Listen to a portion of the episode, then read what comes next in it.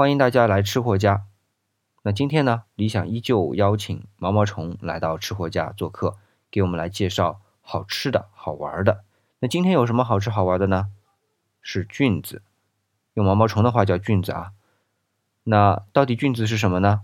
其实知道的人一听就知道了，那不知道的人怎么办？那就听毛毛虫给我们说菌子。那在这里呢，理想也希望大家能够关注毛毛虫的电台，它的电台号是 FM 幺三二二五二九，欢迎大家来关注。好，那接下来呢，就用毛毛虫来给我们说好吃好玩的，谢谢。Hello，大家好，周末快乐！虫虫依然是延续自己的随心所欲、自由散漫的主持风格。今天呢，我们要到山上去，一个是呼吸新鲜空气，还有呢，就是想把我们当地的一些风俗啊、一些习惯、一些好玩的事情跟大家做一些介绍。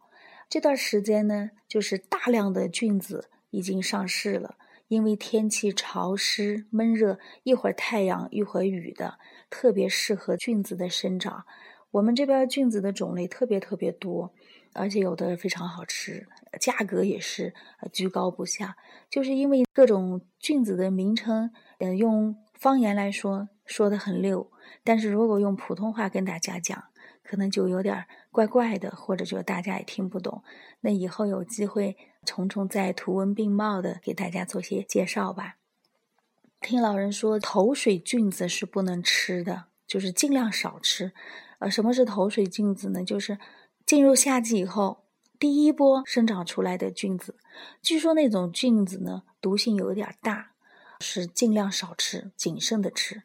但是往往呢，有一点点毒性的菌子呢，它反而做出来以后呢，非常好吃。我们这里每年菌子上市以后呢，都会有很多人去买，但是呢，每年都会有菌子中毒的这种情况出现，所以呢，一定要小心。我们经常上山。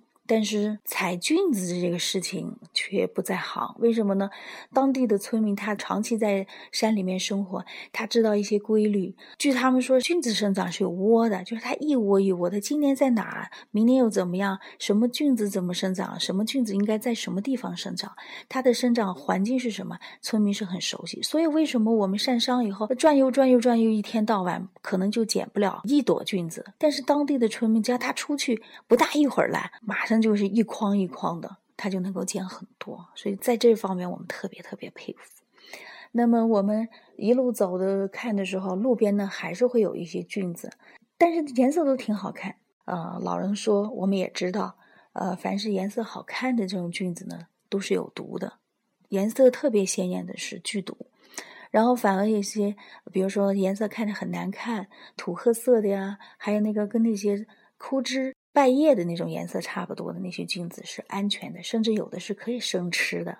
这个讲到这里，虫虫就要发表感慨了。发表什么感慨呢？就是我们在现实生活当中，可能有的时候就是会被一些华丽丽的表面的一些现象所迷惑。那事实上，往往那种低调的、不起眼的、看似平淡无奇的东西呢，才是最真实的。这是我的一点点收获哦。我记得有一次，就是我们这里有一种菌子叫干巴菌的一种黑乎乎的，那是非常好吃的，每年的价格都是一路看涨。那么有一次，就是他拿来，我们拿来以后呢，把它摘干净、洗干净以后，放上辣椒、蒜末，翻炒，最好是用猪油炒。猪油炒出来，据老人说，猪油炒出来的菌子，一个是解毒，一个是能够提升它的美味儿。那这样炒出来的菌子呢，是非常非常好吃的。我记得有一次，我有一个东北的朋友，他就说啊，云南这边的菌子挺好的啊，好，我就呃鲜新鲜的打了包给他邮过去，用快递邮过去。哎，不成想家伙打电话过来说，哎呀妈呀，你们那黑乎乎的那是啥呀？嗯，咋那难吃？我把它给煮了，里头还有很多小棍儿。哎呀，我好崩溃！那怎么能煮呢？所以风俗不一样，然后就是各个地方的饮食习惯不一样。还有一种就是我们要值得介绍的，就是当地的村民会把各种就是有毒的、大家都不需要的一些不能吃的一些菌子，就叫杂菌，把它混在一起，经过特殊的加工处理。啊做成菜，也是用来招待客人的。往往这种呢是非常好吃的，啊，这就让我想起了那个河豚。大家都知道河豚有剧毒啊，但是抵挡不住这个美味儿的诱惑，还是很多人去吃。我在这里特别佩服我们人类对这个美食的这种追求的这种勇气啊！呃，这种菌子端上来以后呢，实际说实话，要吃的时候还是很忐忑啊，因为总觉得有一些，但是还是阻挡不住对美味的追求吧。下筷子的时候虽然有点紧张，然后我们还会互相说：“怕不怕屎？”你要不怕湿，你就吃；怕湿就不要吃。后来还是大着胆子的吃了，哎，确实还是挺好吃。呃，我想今天特别特别希望今天上山能够有一点收获。然后呢，有机会的话，我会带你们去品尝那种用杂菌做的那种美食。到时候我会问你一句：你怕不怕屎？你要不怕屎，你就吃。好了，就到这里。祝大家周末愉快，拜拜。